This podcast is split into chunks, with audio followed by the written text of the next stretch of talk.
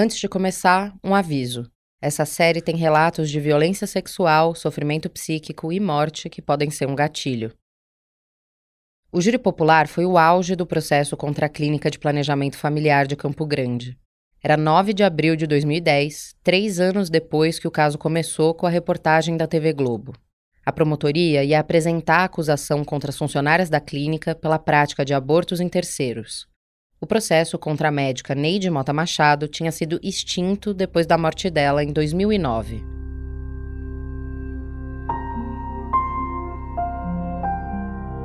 As televisões especulavam que esse podia ser o maior júri de Mato Grosso do Sul. Os promotores escolheram levar para o tribunal 26 casos de abortos feitos em 25 mulheres. As provas eram principalmente os prontuários médicos apreendidos pela polícia. Selecionamos 26 crimes que ao longo do tempo demonstravam que a clínica praticava o aborto uh, reiteradamente durante muito tempo. Uh, e por que não 100? Esse é o Douglas Oldegardo, o promotor que representou a acusação no júri. Porque cada crime desse tinha que ser votado pelo Conselho de Sentença é, e, e cada crime desse gerava cinco séries de quesitos.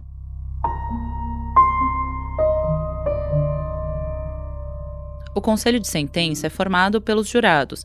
Nas 26 acusações, eles teriam que decidir se cada uma das funcionárias era culpada ou não e qual o grau de envolvimento por caso. E esse processo demora. Tanto é que o júri levou dois dias, é, não pelos debates.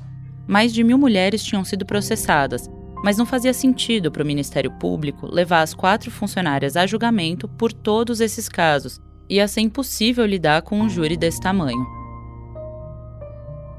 O conjunto de 26 abortos foi escolhido para tentar provar que as enfermeiras e a psicóloga da clínica se associaram para cometer crimes de maneira repetida e por muitos anos. O promotor Douglas falou no primeiro dia no tribunal que os jurados não deviam trazer juízos de valor antecipados sobre essa causa. Ele repetiu isso para a gente, que sabia que o aborto era um tema que sempre mobilizou opiniões morais, religiosas, políticas o argumento da acusação é de que tinha algo maior em jogo. A questão não era só a clandestinidade dos abortos da clínica, é que eles teriam sido feitos de forma insegura.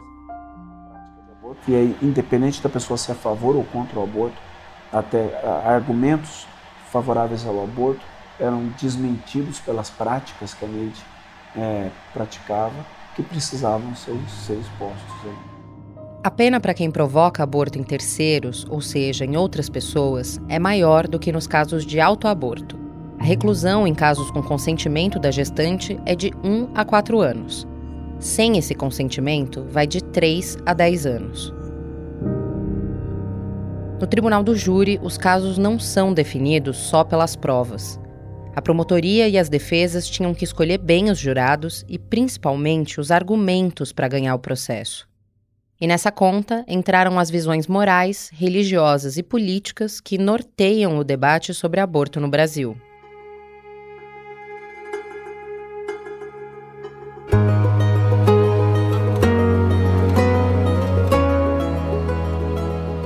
Eu sou Ângela Boldrini. Eu sou Carolina Moraes. E esse é o Caso das 10 Mil, podcast da Folha que conta a história de 10 mil mulheres, de um acordo velado entre uma médica e uma cidade e de como o aborto virou o centro de uma disputa política no Brasil que dura até hoje.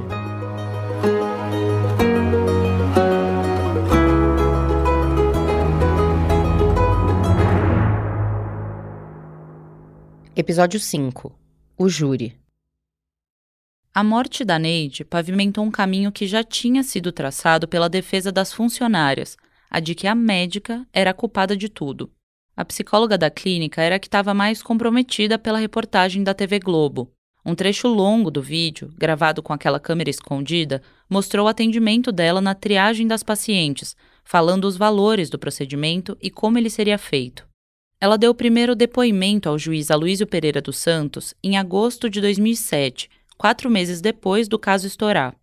A psicóloga afirmou que só fazia o atendimento preliminar e não participava dos abortos em si.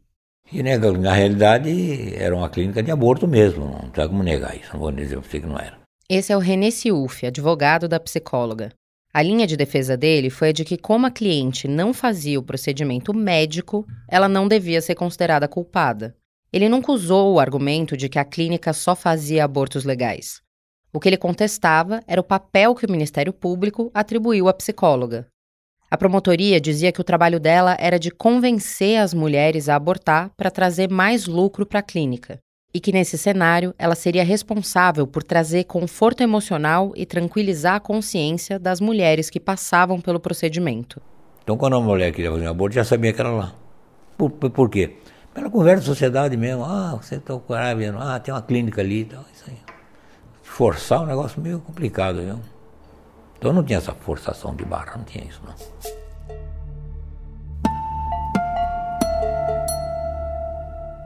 O René também defendia que a reportagem da TV Globo não valia como prova e tentou argumentar que as fichas eram documentos sigilosos e que não podiam ser usados. No primeiro depoimento às autoridades, em 2007, a psicóloga disse que a Neide mentiu para a polícia quando falou que só fazia abortos em casos com fetos mortos. Também deu detalhes de quais procedimentos a médica usava, a depender do tempo de gestação. Mais ainda, ela disse ter presenciado uma conversa em que a Neide dizia para uma das pacientes que filho só dá trabalho, numa suposta tentativa de convencer essa mulher a abortar. A funcionária chegou a fazer um acordo com a promotoria para dar esse tipo de informação. Eles garantiram que a pena dela seria atenuada na hora do júri se ela colaborasse com as investigações. A sala do Tribunal do Júri de Campo Grande não mudou muito nos últimos anos. Cabem umas 100 pessoas sentadas ali. A imprensa, com as câmeras de televisão e os repórteres, costumam se posicionar nas paredes que ficam atrás do público. Quem fica na plateia vê de frente a mesa do juiz. Do lado esquerdo, os réus, sentados um do lado do outro. Do lado direito, os jurados. Tanto a defesa como a acusação têm o direito de excluir alguns jurados do conselho de sentença. A gente perguntou para o Renê qual foi a estratégia dele nesse júri. As mulheres que, que eu pude recusar, recusei todas. As mulheres? Por quê? Porque mulher não, que vão lá no júri não, são contra aborto, então eu recusei. Esse é um princípio que eu tenho, né? Recuso, por exemplo, evangélico eu não recuso, quando eu sei o cara é evangélico. Espírita, esse eu não recuso de jeito nenhum, porque eles acreditam na reencarnação, então isso aí não tem problema. Engenheiro eu recuso, porque é um cara muito matemático. Tem umas técnicas que eu criei. Mas o evangélico suposta e o espírita principalmente não, o espírita muito contra o aborto. Sim, mas o espírita acha que tem outra vida. E o evangélico, quando pergunta, devo perdoar sete vezes? Não, deve perdoar setenta e sete vezes. Está na Bíblia isso. A ata do julgamento daquele dia diz que o conselho de sentença foi formado por cinco mulheres e dois homens. A defesa recusou duas mulheres e um homem. A acusação só recusou homens. O promotor Douglas diz que o julgamento foi tenso. Ele foi o responsável pelo discurso da acusação e ele mostrou instrumentos encontrados na clínica da Neide para os jurados. Eu não sei se ele era um objeto velho ou, ou rústico demais, mas ele era um objeto um pouco assustador assim. E eu não sei também se ele era assustador pelo visual dele ou pela carga pesada que ele tinha. Isso, isso tudo foi meio impactante. O Douglas não lembra exatamente qual o instrumento que ele levou para o júri, e a gente não conseguiu encontrar imagens deles no julgamento. O aparelho foi usado para reforçar visualmente o discurso de que os abortos na clínica não eram seguros. A gente sabe, aliás, que um, um dos grandes argumentos do, do debate, nesse debate social, um dos grandes argumentos a favor da legalização do aborto é a possibilidade de você fazer o aborto em condições sanitárias boas. Além do aborto com remédios, a clínica também fazia procedimentos como curetagem e amil. A curetagem é uma raspagem do útero e a amil é a aspiração manual intrauterina. Ambas usam instrumentos cirúrgicos. Não existem registros de que alguma paciente da Neide tenha tido complicações nesse tipo de aborto. A AMIL, por exemplo, tem menos de 1% de risco de intercorrência, segundo um estudo publicado na Revista Brasileira de Ginecologia e Obstetrícia em 2011. E, e, e ali o que, que a gente estava exibindo? Que, que nem esse argumento servia para a clínica da Neide, porque a pessoa chegava ali e acabava recebendo abortivo para suíno. Então é, é, era um negócio assim, sabe? Tipo, ela arrancava até a última gota de dinheiro da pessoa que passasse e, e o tratamento que a pessoa recebia dependia do que ela conseguia arrancar da pessoa. No tribunal do júri, o Douglas disse aos jurados que eles não deviam trazer juízos antecipados de valor sobre a causa. Ele estava falando dos argumentos religiosos, éticos e morais que atravessam o debate sobre aborto no Brasil. Promotor falou que o caso já vinha com uma pecha de questão moral, mas argumentava que, na verdade, a discussão mais importante era da suposta insegurança dos procedimentos da clínica. Ele disse que o consultório não se voltava para a preservação da vida e nem da escolha. Os promotores anexaram dois vídeos ao processo para serem usados no tribunal. O primeiro era a reportagem da TV Globo, que foi exibida logo no começo da sessão, antes das considerações dos advogados. O segundo vídeo, o Douglas decidiu não usar. Era um documentário americano chamado O Grito Silencioso, de 1984. Essa foi uma década-chave do debate sobre o aborto nos Estados Unidos a medicina estava avançando tecnologicamente e foi possível ter imagens e gravações cada vez melhores dos fetos no útero. Isso foi importante para desenvolver novas técnicas e aprimorar diagnósticos na medicina. Mas essas imagens também foram fundamentais para o movimento anti-aborto, ou pró-vida, como eles se chamam. O médico que conduz esse documentário foi um dos fundadores de uma organização americana a favor da descriminalização do aborto, nos anos 60. Até que ele mudou completamente de posicionamento. Segundo o médico, o ponto de virada para ele foi ter acesso a imagens do feto no momento do aborto. Passamos a ter uma ciência chamada fetologia, que nos permite o estudo do feto humano. E todo esse conhecimento concluiu que o feto é um ser humano o grito silencioso do título seria o grito do feto, que, de acordo com o médico, aparece de boca aberta enquanto um profissional faz o procedimento de aspiração. Isso seria uma prova de que ele sofre durante o aborto. Agora, a destruição de uma vida humana não é solução para o que basicamente é um problema social. E acredito que recorrer a essa violência é admitir que a ciência e pior ainda, a ética estão empobrecendo.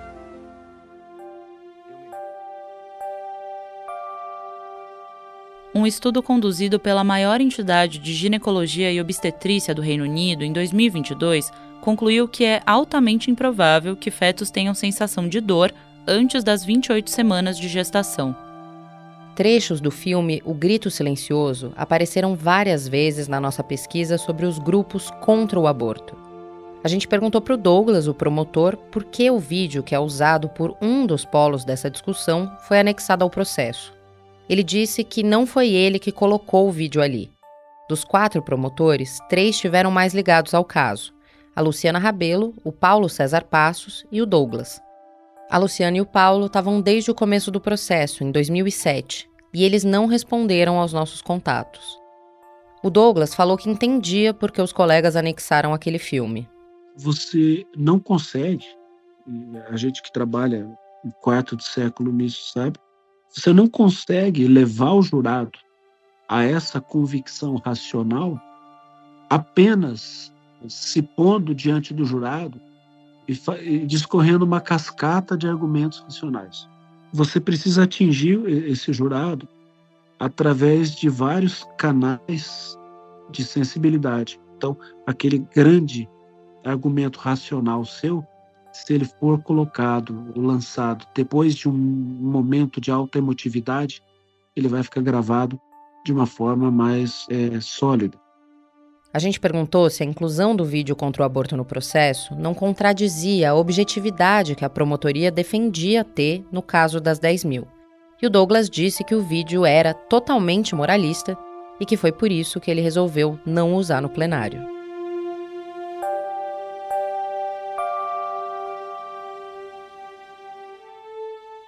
Argumentos de caráter moralista são comuns em processos de aborto. No Brasil, há mais processos contra mulheres que abortam do que contra quem faz o procedimento. Segundo os dados do Conselho Nacional de Justiça, em 2022 foram 269 ações contra pessoas que provocaram abortos em terceiros. Já as por autoaborto chegaram a 464. De 2016 a 2020, a média de ações judiciais por autoaborto foi de 400 por ano, é o que mostra um outro levantamento, feito por pesquisadoras da Universidade de São Paulo em parceria com a Universidade Americana Columbia. Essa pesquisa analisou 167 decisões judiciais de casos de autoaborto. A Fabiana Severi e a Gislene Aparecida dos Santos traçaram um perfil das mulheres que são processadas por isso no Brasil. O estudo sugere que são mulheres negras, racializadas e em condição de maior vulnerabilidade social. Então, por exemplo, um marcador. Do nosso estudo, a grande maioria dos casos que nós analisamos é, são casos que o processo judicial ele foi aberto em razão da denúncia feita pelo agente de saúde que atendeu a mulher num, numa unidade de saúde que pertence ao SUS, né, ao Sistema Único de Saúde. Essa é a Fabiana. Os relatos que a gente tem em alguns acórdons ou algumas das decisões que a gente conseguiu ter mais informações também nos informam algumas coisas como, por exemplo, né, um material ou, ou feto encontrado em um, um, uma espécie de esgoto, né, céu aberto, algumas referências, né, assim, ao perfil da mulher. Estereótipos de gênero são reforçados por juízes ou pelo Ministério Público em casos analisados por elas. Por exemplo, num processo, os promotores apontaram que a ré era desumana, insensível, torpe e cruel contra um ser inofensivo. E a tônica acaba sendo essa a criação de um personagem ali, né, dessa, dessa mulher, como sendo uma mulher má, uma mãe má, né, insensível, é, né, esse estereótipo que no final das contas vai impactar, por exemplo, né, nesse magistrado que tem que fazer a, a, chamada sentença de pronúncia, que depois vai a júri, construindo uma figura né, de uma mulher, enfim, muito, muito, muito má, né, que foi capaz de eliminar uma vida, etc. A Fabiana disse que dados sobre processos de aborto ainda são escassos, embora tenham melhorado nos últimos anos. Também não existem pesquisas que mostrem o perfil dessas acusações no caso de abortos praticados em terceiros, que era a situação das funcionárias da clínica da Neide.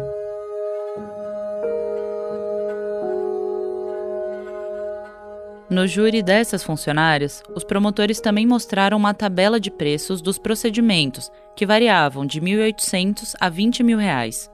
Eles afirmaram que um panfleto encontrado na clínica contabilizava os gastos financeiros de se criar um filho e era usado para convencer as pacientes a abortar.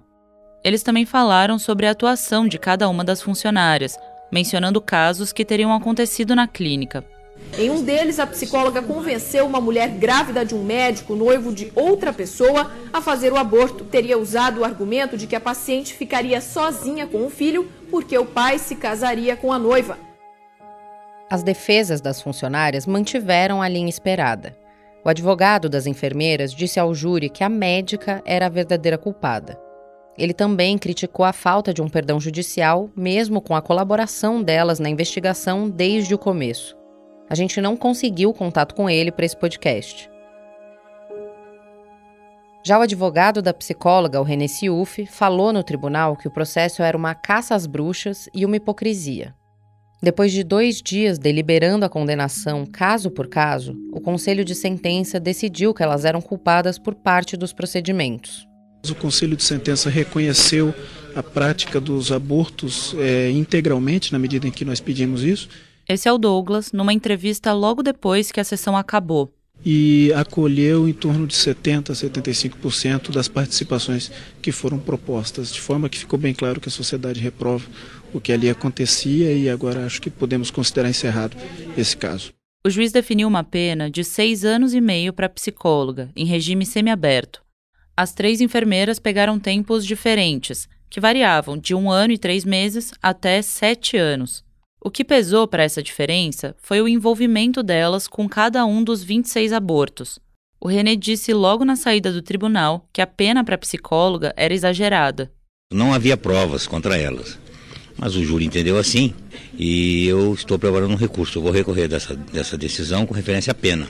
Entendo que a pena foi exacerbada porque ela, ela é primária, bons antecedentes, colaborou com a investigação criminal, então não há justificativa para essa pena dela. Os advogados recorreram e as penas diminuíram. As maiores passaram a ser de dois anos. O René disse que, de qualquer maneira, o Ministério Público não cumpriu com o acordo de diminuir a pena da psicóloga se ela colaborasse com as investigações.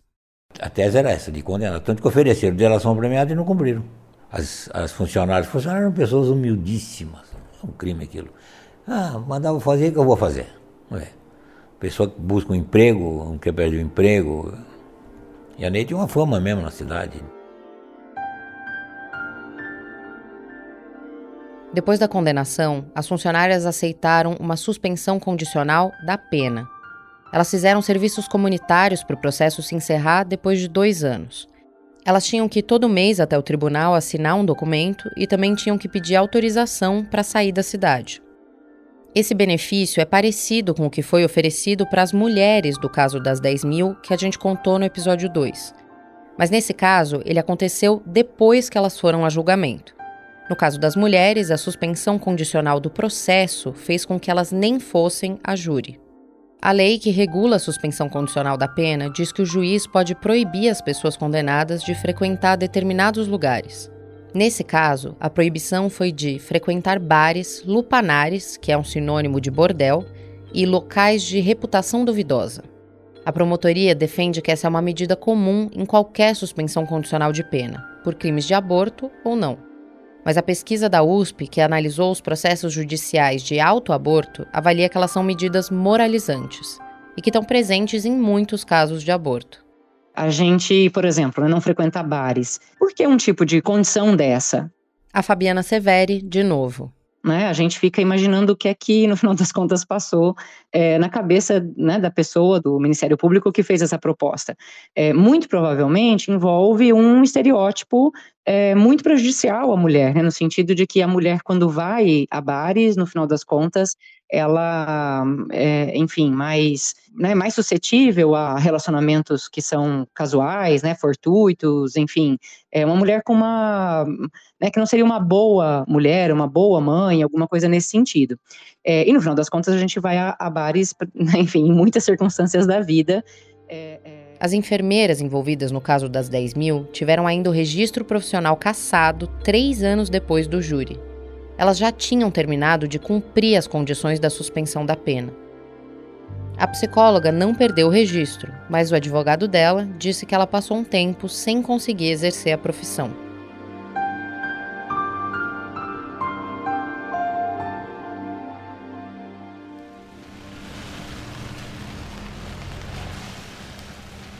Quando a gente foi para Campo Grande, a primeira coisa que a gente fez foi visitar a casa onde funcionou a clínica de planejamento familiar. O prédio estava abandonado e tinha acabado de ser vendido. No muro da esquina, ainda dava para ver um grande vende-se e o número da imobiliária pintado. E embaixo do anúncio, a gente percebeu uma outra imagem. Mas ó, essa uhum. essa placa de vende que está bem na esquina, olha eles... Atrás, Deixe-me Viver, é daquela. Ah, caralho, é o, a galera que pintou o feto. feto. Olha, ainda dá pra ver. Um grupo anti-aborto fez um protesto em 2017 na frente da antiga clínica. Eles pintaram no muro da casa um coração com um feto dentro. Emoldurando a imagem estava a frase Deixe-me viver. O slogan dá nome ao coletivo que fez o protesto. A gente encontrou esse grupo pela página deles no Facebook. Fotos na rede social mostram pessoas aglomeradas na esquina da antiga clínica, algumas com camisetas com o mesmo desenho que estava no muro. No dia do protesto, meninas vestidas de bailarinas fizeram uma apresentação de dança no meio da rua. Alguns idosos, possivelmente pacientes da casa de repouso que passou a funcionar ali depois que a clínica fechou, estavam sentados em cadeiras na calçada. Durante os anos em que o processo se desenrolou, a maior pressão veio de Brasília, dos políticos. As fotos do protesto de 2017 foram o primeiro registro que a gente encontrou da atuação de algum grupo local anti-aborto nesse caso. Eu sou a Luciane de Matos Nantes Costadelli. Eu nasci aqui em Campo Grande, nesse local mesmo, 51 anos atrás, no dia 18 de maio de 1972. A Luciane é uma das coordenadoras do movimento Deixe-me Viver. Ela é espírita e estava na manifestação de 2017. E eu, quando eu tinha 18 anos, eu fiz um aborto na clínica da doutora Neide.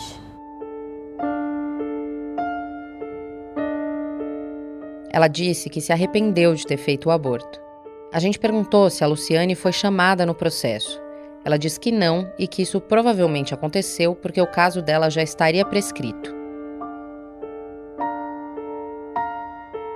Em 2017, a Luciane conheceu um pesquisador espírita chamado Luiz Alberto Barbosa.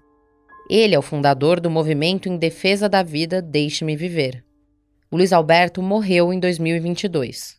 A referência mais famosa a esse termo, Deixe-me Viver, vem de um livro que teria sido escrito por um espírito chamado Luiz Sérgio. Ele foi publicado em 1998 e virou até filme. Na história, um jovem vai resgatar espíritos que estão sofrendo porque estiveram ligados ao aborto. É o mesmo argumento que a gente ouviu de outro Luiz, o ex-deputado Luiz Bassuma, o criador da Frente Parlamentar Antiaborto do Congresso. A crença deles é de que o aborto impede um ser humano, que já está formado espiritualmente, de vir ao mundo. A Luciane, que na época era católica, disse que o Luiz Alberto chamou ela para fazer um ato na frente da clínica. Então o Luiz ele veio de Brasília para recuperar a memória e fazer uma homenagem às crianças que não nasceram. Ela conseguiu a autorização do Grilo, ex-namorado da Neide e dono da casa de repouso que funcionava ali, para pintar o muro. Quando o Grilo conversou com a gente, ele se mostrou bastante alinhado aos princípios da Neide, ou seja, a ideia de que o aborto era tratado com hipocrisia no Brasil e que a criminalização desse procedimento não faz sentido. Então, por que ele deixou um grupo religioso pintar um feto na parede da clínica 10 anos depois do caso? O próprio Grilo não soube explicar muito bem. Ele disse que aceitou porque foi um pedido feito por um amigo. E disse também que, como estudou várias correntes filosóficas, não tinha problema em deixar um movimento como o Deixe-me Viver usar o lugar para expor as crenças deles. O Deixe-me Viver não queria parar na pintura do muro. A ideia era transformar a casa num memorial contra o aborto. Aqui de novo, a Luciane. Então, o sonho do Luiz, a gente tentou de todas as formas levar esse projeto. Era fazer um memorial ali. Olha só que interessante a ideia. Um sonho meu também. A fazer um memorial para que a, o local fosse reservado para as mulheres que tivessem com problemas de manter uma gravidez. Ele até... O plano não saiu do papel. Mas esse tipo de centro que a Luciane queria instalar na antiga clínica não é uma ideia exclusiva desse caso.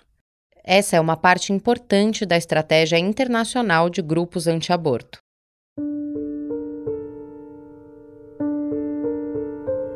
Essa ideia surgiu nos Estados Unidos, no final dos anos 60. Esses centros vão atrás de mulheres que estão procurando onde ou como abortar eles se colocam como lugares onde as grávidas poderiam ter acesso a um aborto, mas o objetivo é convencer as gestantes a desistir do procedimento. Um levantamento feito pela Women's Media Center em 2021 estimou que existiam 2.500 desses centros anti-aborto nos Estados Unidos, um número três vezes maior do que o de clínicas de aborto. Não existe uma estimativa similar de quantos centros existem no Brasil, mas eles já foram alvo do poder público. Em julho desse ano, a Defensoria Pública de São Paulo acionou a justiça contra uma ONG acusada de assediar mulheres que conseguem autorização judicial para abortar.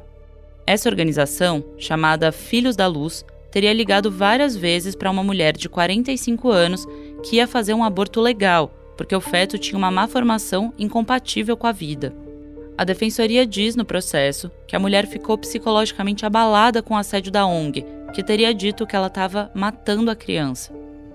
Em janeiro desse ano, eu fiquei sabendo que um movimento anti-aborto ia promover um treinamento para voluntários pró-vida em Belo Horizonte, numa igreja evangélica na periferia da cidade. Eu cheguei em BH na manhã de uma sexta-feira. O curso foi promovido por uma organização chamada Brasil for Life International que se diz sediada nos Estados Unidos. Durava três dias. Eu não me identifiquei como jornalista para ir nesse curso, por isso a gente não vai usar as gravações do final de semana na igreja. A gente tentou contato com o Brasil for Life depois do treinamento, mas eles não nos responderam.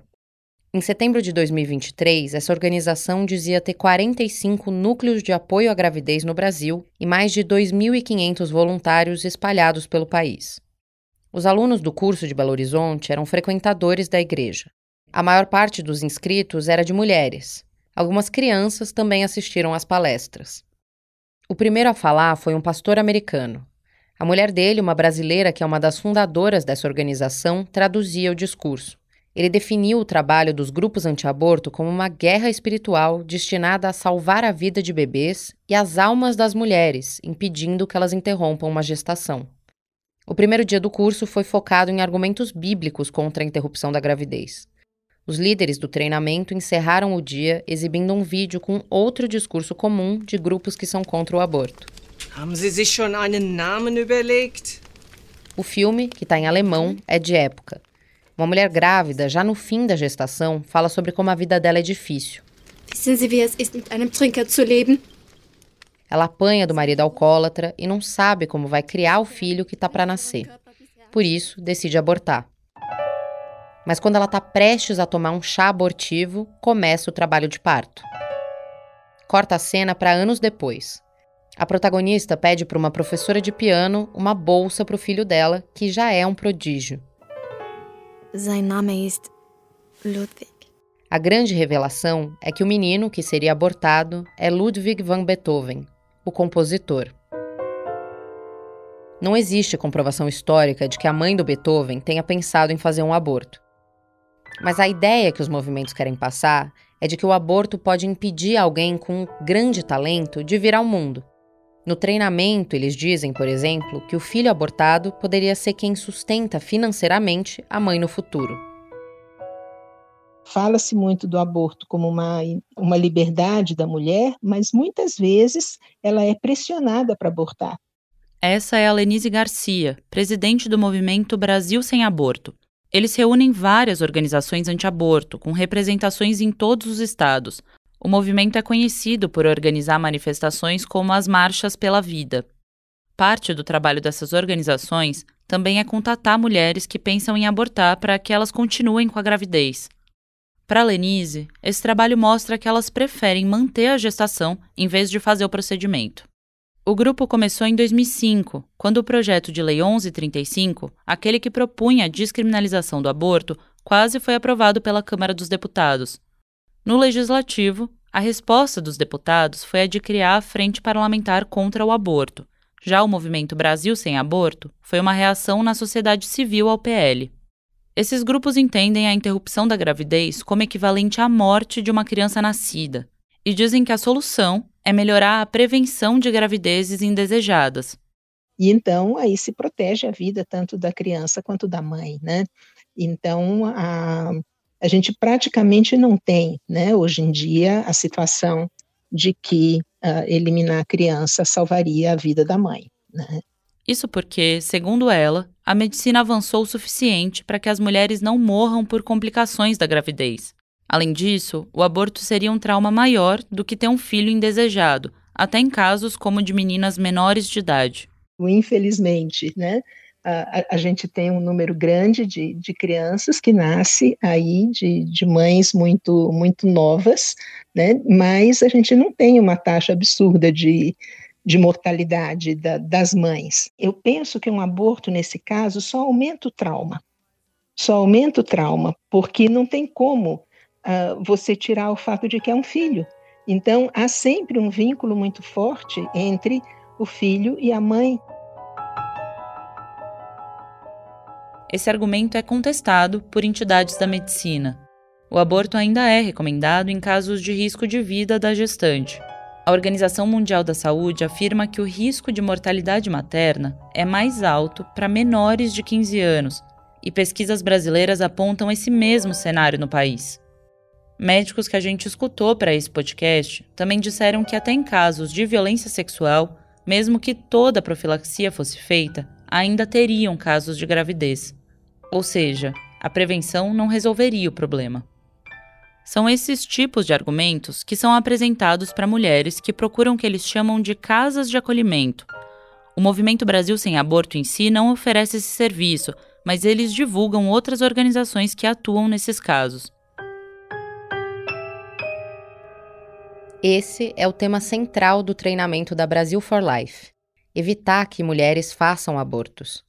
A organização existe desde 2000 e diz ter impedido 13 mil interrupções da gravidez desde então. O principal método de atuação deles é o que eles chamam de busca ativa de grávidas em redes sociais. A organização administra páginas com identificações feministas. Uma delas, chamada de Indesejada Gravidez, tem a seguinte descrição: Precisa de ajuda com gravidez indesejada? Entre em contato agora e vamos te ajudar. Essas chamadas vêm com frases do tipo nem presa nem morta, liberdade sim e luta pela saúde pública. A estimativa deles é de que 260 mulheres chegaram até o grupo no ano passado usando essas páginas. O manual que eu recebi em Belo Horizonte dizia isso aqui sobre como abordar as gestantes que entram em contato com o grupo. Lembre-se, a pessoa chegou até você para comprar a medicação e até o momento não sabe com quem está falando. Então, nesse momento, podemos lidar com ela como se fôssemos uma empresa que vai atendê-la em sua necessidade. Os voluntários são instruídos a começar a conversa listando os supostos riscos de realizar um aborto. Isso enquanto fingem que estão ali para oferecer o procedimento. O movimento anti-aborto se apoia em algumas pesquisas que dizem, por exemplo, que o aborto aumenta o risco de câncer de mama, em 2012, um estudo de caso com 1.300 mulheres na China apontou um aumento nos casos de tumores em mulheres que abortaram. Mas isso não é um consenso. Um estudo da Universidade de Harvard, que acompanhou 105 mil mulheres de 1993 a 2003, não encontrou evidências de que aquelas que abortaram tiveram mais cânceres. A pesquisa foi publicada em 2007. Os voluntários também são instruídos a falar sobre a suposta insegurança do misoprostol, o Citotec. Eles dizem que precisam informar que o remédio pode causar ruptura uterina, infertilidade e morte. A OMS considera o misoprostol um medicamento seguro. Um estudo publicado em 2009 mostrou que o risco do remédio causar uma ruptura uterina, que é uma complicação séria e pode levar à morte, é menor do que 1%. Os atendimentos da Brasil for Life se apoiam também no argumento judicial. Eles reforçam para as mulheres que procuram os serviços, achando que ali vão conseguir um aborto, que elas podem ser presas. Mas o Brasil for Life não se propõe só a impedir abortos clandestinos. Várias vezes durante o treinamento, eles se referiram a gestações de vítimas de estupro, por exemplo. Eles mostraram fotos de meninas pré-adolescentes grávidas como exemplos de sucesso dos grupos de atendimento. Segundo a lei brasileira, menores de 14 anos têm direito ao aborto legal porque relações sexuais nessa idade são consideradas estupro de vulnerável. A ofensiva religiosa para impedir os abortos também vai contra o que está previsto na lei. Três casos recentes disso foram noticiados com destaque, meninas de 10 e 11 anos que tiveram o direito ao aborto negado e viraram alvo de protestos de grupos anti-aborto. Apesar disso, elas conseguiram fazer o procedimento. É, não é um caso isolado, né? Isso é uma forma de atuação de algumas é, entidades, algumas associações autodenominadas pró-vida. A Fabiana Severi, professora da USP que fez a pesquisa sobre os processos judiciais de autoaborto no Brasil, encontrou casos assim de 20 anos atrás. Nós identificamos casos que eram do início dos anos 2000, em que nós tínhamos, sim, a intervenção de advogado de associações pró-vida, que pedem para ingressar no processo como sendo assistentes né, de defesa do embrião, né, do feto, né, que é uma coisa, ou seja, como se ele fosse descolado né, da, da própria mulher ali. E principalmente nos casos de aborto legal.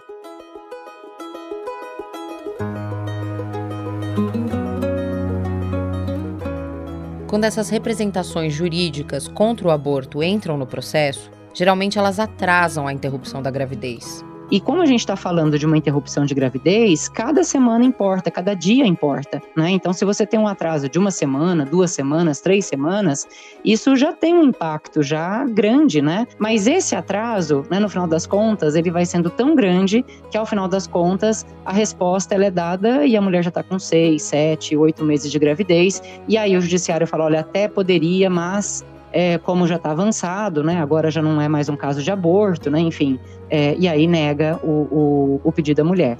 esses grupos ganharam tração nos últimos anos, principalmente no governo Bolsonaro, que levou uma integrante deles, a Damares Alves, para comandar a pasta das mulheres.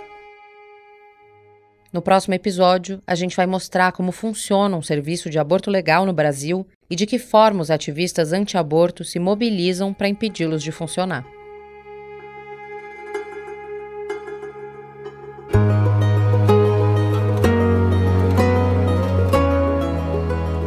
Eu sou Ângela Boldrini e a apresentação, roteiro e produção do caso das 10 mil são meus e da Carolina Moraes. A pesquisa foi feita junto com a Isabela Menon e a edição de som é do Rafael Conkle. A coordenação é da Magé Flores e do Daniel Castro e a identidade visual é da Catarina Pignato. O podcast usou áudios da TV Record. Você encontra a transcrição desse episódio no site da Folha. O último episódio do Caso das 10 mil sai na quarta-feira que vem. Segue o podcast no seu tocador favorito para não perder.